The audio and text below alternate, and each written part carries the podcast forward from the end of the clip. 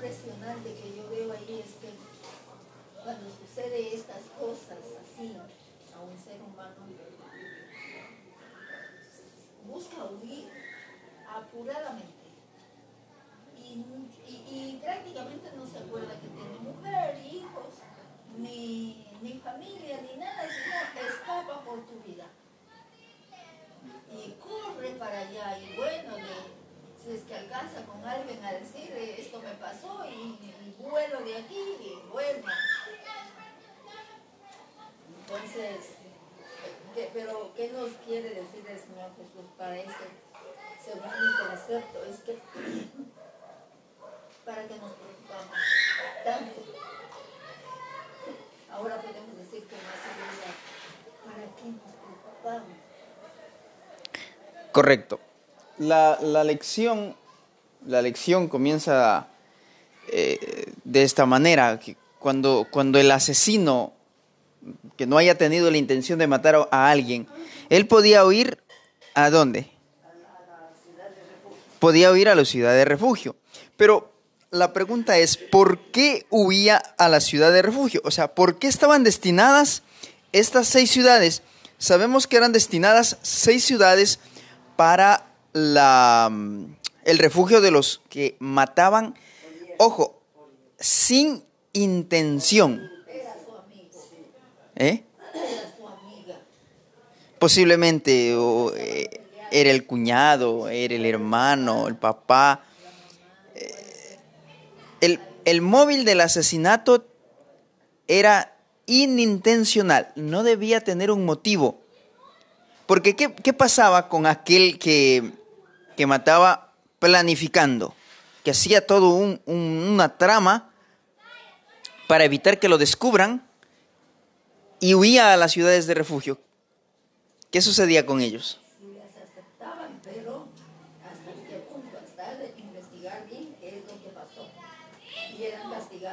En definitiva, tenían que pagar la culpa, vida por vida. Eh, eh, en, ese, en, dentro de ese contexto era ojo por, ojo por ojo y diente por diente. Ese, era la ley. Pero, pero, como pero bueno, después de que ya el Señor Jesús vio que no estaba así bueno, pero como decir que ya quedaron con esa costumbre también. Entonces ya vino el Señor para, para hacer el refugio, digamos. De, de hecho, de hecho, tenía, tenía que, que hacer el, el, el juicio, el, el sacerdote, y en definitiva, eh, ¿por qué se hacía esto? ¿Por qué se separó las seis ciudades? Bueno, porque ahora como dice que era a este lado y al otro lado del, río. Tres ciudades a cada lado. Que la, la, ciudad estaba dividida, o el país estaba dividido por, por el río Nilo, perdón, por el río Jordán. ¿No es cierto? Ah, y las distancias eran cortas, a medio día de camino. Hoy podríamos decir que a 15 minutos. Supongo que a mediodía de camino a pie o a caballo. Es que en ese tiempo no había carros. Claro, como no había carros. Ahora, yo supongo, yo supongo que ahora, pues que a 15 minutos de cada, de cada una de ellas, tal vez, posiblemente. Pienso que sí. Bien, otro de los propósitos por los cuales se, se, se genera esto eh, era también no solamente para el judío, sino también para quién? Para el extranjero y para el peregrino. Ahora, no solamente para el extranjero que está dentro del pueblo, sino para el extranjero que, que venía de afuera. Correcto. Bien. Ah, eh, ¿Cuáles son esas ciudades de refugio? La una es Sedes, en Galilea.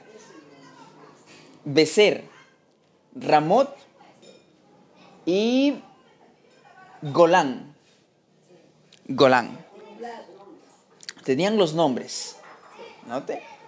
Ahí está. Repito las seis ciudades. Sedes, Siquén, Hebrón, al lado del, del, Jordán. Una de las ciudades, eh, dos de las ciudades, son costaneras. Hebrón y Siquén son ciudades costaneras. Sedes está en el centro del país, al norte.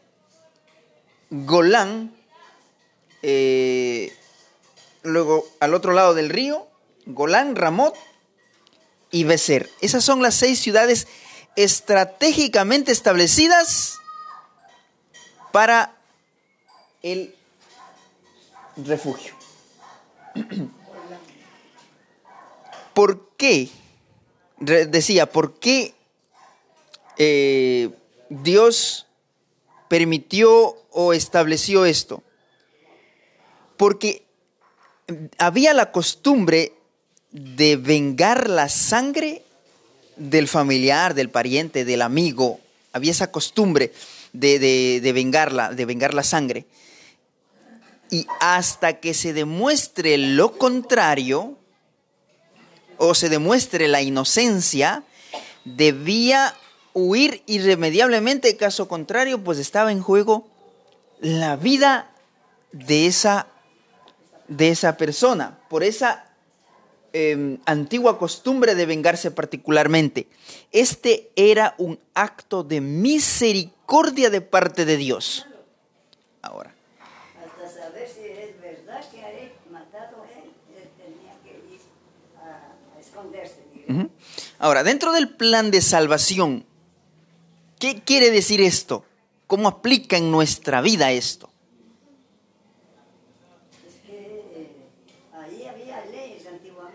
Ajá. que tenía que guardarse, pues. entonces como ahora también hay. Correcto, pero ya apliquemos en la vida espiritual. ¿Eh? Mire, e, e, en la vida espiritual nosotros somos culpables de pecado, llenos de pecado, llenos de, de, de dificultades, de pecados, ¿no? ¿Y, quién, quién nos cubre eso? ¿Quién nos perdona eso? Cuando vamos, ¿dónde encontramos entonces nuestro refugio, nuestra esperanza? En Cristo. Las ciudades de, refugio estratégicamente colocadas, ubicadas, no colocadas, ubicadas, además dice que tenían que, que mm, estar a corto tiempo y que los caminos que conducían a ellas debían conservarse en buen estado. Y a lo largo de ellos debían colocarse, ¿sabe? Letreros que llevaran en caracteres claros y distintos la inscripción refugio o acogimiento, para que el fugitivo no perdiera un solo momento. ¿Eso qué quiere decir para nosotros en nuestra vida espiritual? Que nosotros en nuestro caminar al refugio de Cristo no debemos perder un solo momento. Hoy, el día de hoy, en este tiempo crítico que está viviendo el mundo, no podemos perder tiempo y huir a nuestro refugio que es Cristo Jesús. Mire, el que huía no podía demorarse, abandonaba su familia, su ocupación, no tenía tiempo ni para despedirse de los seres amados. Debía sacrificar todos los intereses para lograr un solo fin, llegar al lugar seguro. Su comentario.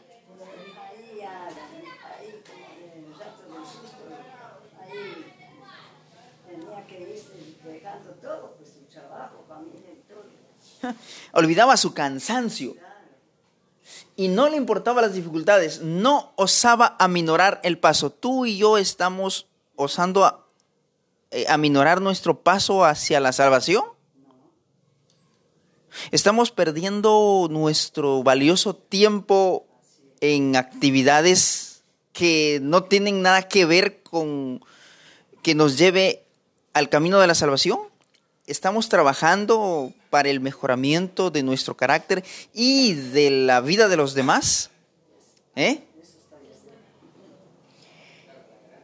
Olvidaba su cansancio, ¿no? Hasta llegar a las murallas de la ciudad.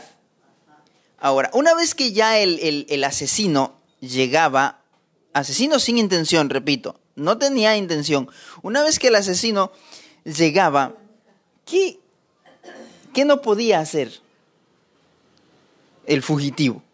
No debía. No debía salir. Poder podía, ¿verdad? ¿Qué no debía hacer? Pues ¿Qué pasaba si salía? si salía él tenía que morir porque el enemigo estaba a la puerta, como Señor. Estaba dando pues, cacería. Y en nuestra vida espiritual, ¿qué pasa si nos soltamos de la mano de Jesús? El enemigo de nuestra alma está al acecho. Eh, anda como qué? Como león rugiente buscando a quien devorar. ¿Podía volver el, el- el- el fugitivo a su lugar de origen? ¿Podía o no podía? ¿Y cuándo podía? Solamente a la muerte del sumo sacerdote pudiera, podía él regresar a su hogar, a su lugar de, de- de- de- origen, a su ciudad o el extranjero, a su país. Bien, esto para nosotros hoy en día, ¿qué nos enseña? El hecho de que cuando alguien huye o cuando alguien está acusado de algo, ¿se le debe acusar falsamente? sin haber investigado previamente? Pues siempre es inocente mientras no se comprueba. Lo contrario. Siempre se va a ser inocente mientras no se compruebe lo contrario.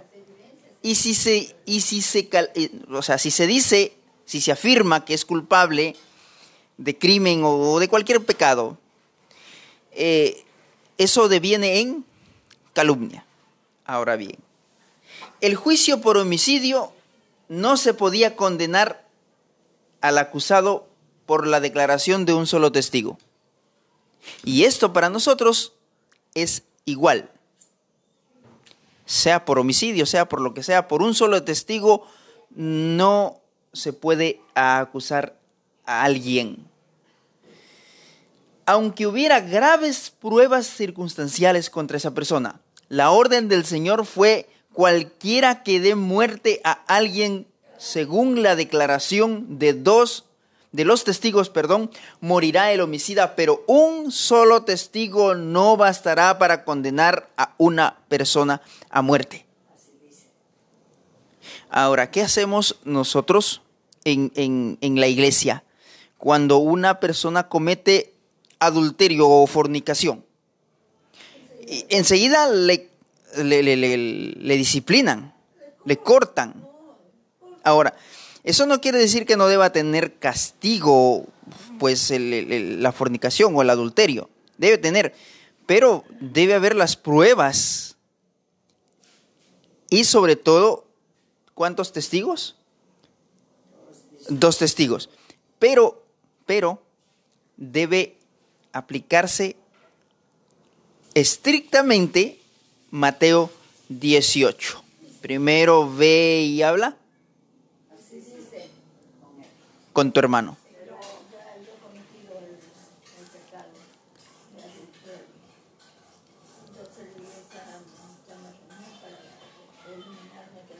de la iglesia. Y a veces hay alguien que defiende. Y entonces el acusado se levanta y dice, al pecado hay que llamarle por su nombre, pecado. Y, y yo estoy de acuerdo con que tiene disciplina. ¿Qué me importa? Bueno, en ese, en ese sentido, pienso,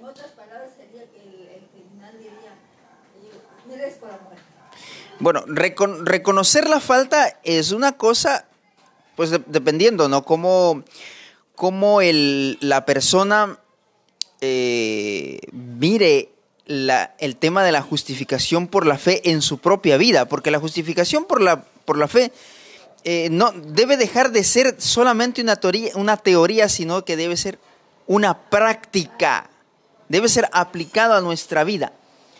Eh, Pero yo tengo una.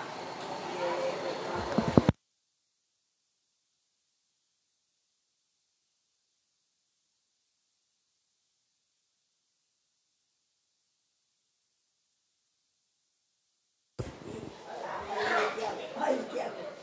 Mm. Ahora, si usted reconoce su falta humildemente y pide perdón, no debería, bueno, sí mi punto de vista, no, no debería ser cortada, pero sí disciplinada. Si, si usted pide perdón humildemente, Y dice, no lo voy a volver a hacer más, pero si es que otra vez lo comete, no sé pues hasta cuántas veces el Señor haría eh, lo que es. el- Claro, ahora, obviamente, yo, yo, yo, yo digo, yo pienso eso, que debe ser disciplinada, pero no eh, eliminada de los libros de, la iglesia. Ahora, usted menciona, usted menciona que tampoco debe ser disciplinada. Mm, Bueno, am, habría que considerar la cuestión de la justificación por la fe. Hay un detalle, que yo no sé si tú, eh, yo no sé si cuando tú pides un bautismo, porque no te olvides que hay gente que se bautiza y se vuelve a cortar y otra vez se vuelve a cortar y otra vez se vuelve a bautizar. Entonces, yo, yo no soy Dios para saber qué es lo que le va a pasar a, él o a ella en el futuro. Pues. Ujú. Suponte que sea de verdad que está, que está ahí. Tú no puedes decirle, no, yo no estoy de acuerdo con eso. No podemos Dios, juzgar. Podemos estar en desacuerdo, pero no podemos juzgar. Ahora, pero el asunto es que, ¿por qué me pasa eso a mí por ignorante? Porque debe estar en, lo- en las letras, en algún lado. Tiene que claro, debe ser. Por supuesto. es. Mientras Jesús estaba personalmente con sus discípulos en la tierra al enseñarles cómo debía tratar a los pecadores, el punto acá es cómo tratar a los pecadores a quienes cometen hierro. O sea, no, no solamente, ahora ya no hablemos del asesino, hablemos de nosotros. ¿Cómo debemos nosotros tratar a los pecadores, a los que, a los que han cometido errores, a los que han fornicado, a los que han mentido, a los que han robado? Y nosotros sabemos cómo debemos tratarlos. No, imagínense si nosotros, eh, si fuéramos tratados por Dios como nosotros tratamos al ser humano. ¿Qué, qué quería enseñar? Él eh, eh, quería enseñar cómo tratar al pecador. El gran maestro repitió la lección que el testimonio, que el testimonio de un solo hombre no basta para condenar ni absolver. Las cuestiones en disputa no han de decidirse por las opiniones de un solo hombre, porque ese solo hombre o esa sola mujer puede pues simplemente ser un chisme, ¿no? Puede ser un chisme sino que en boca de dos o tres testigos conste toda palabra. Estas ciudades de refugio, para dejar sentado que esto es así, la escritora Ellen White dice que eran un símbolo del refugio proporcionado por Cristo. Él proveyó por el derramamiento de su propia sangre un asilo verdadero para los transgresores de la ley de Dios el cual pueden huir de la segunda muerte y hallar seguridad. No hay poder que pueda arrebatar de sus manos a las almas que acuden en busca de perdón. ¿No? Añade el versículo. que me viene a la mente, donde, donde pregunta que cuántas veces debo perdonar a mi hermano. Ajá. Entonces ahí dice que es, eh, no te digo hasta siete, sino 70 veces. 70 veces 7. Y o sea, no debemos cansarnos de perdonar. O sea, tenemos que amar a ese, enemigo, digamos así. Ujú, Porque el Señor no nos manda que aborrezcamos, sino que nos amemos. ujú. Por eso es que el pecador está expuesto a la muerte eterna hasta que, hasta que esté consciente de que es pecador.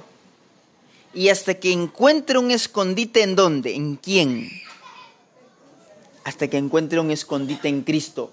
Y así como la demora, la negligencia, podía privar al fugitivo de su única oportunidad de vida, así también pueden las tardanzas y la indiferencia resultar en ruina para el alma. Pero si el prisionero pues decía, no, pues ya yo me voy nomás, no me han hecho juicio, eh, que mi vengador, ah, que vengador ni que nada.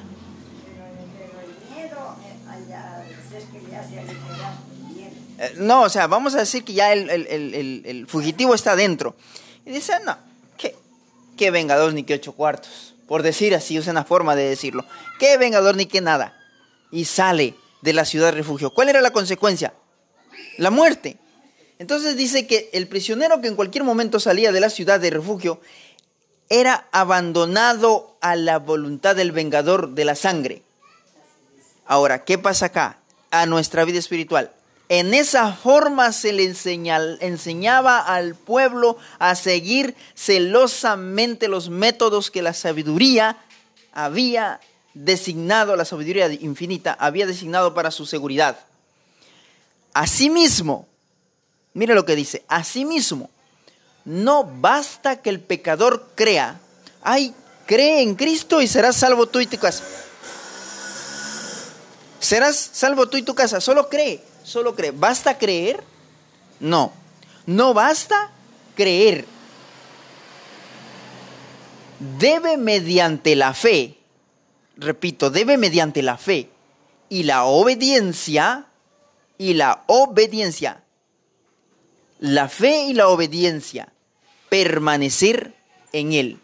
Si pecamos voluntariamente, si pecamos voluntariamente, después de haber recibido el conocimiento de la verdad, ya no queda más sacrificio por los pecados. Eh, se mencionó un caso de, de alguien que se bautizó, cometió pecado, se rebautizó, volvió a cometer pecado, se volvió a bautizar, pues consideremos, humanamente, consideremos que está jugando. Porque está jugando con su salvación. Y, no somos llamados a juzgar, pero, pero es lo que nosotros podríamos hacer una lectura.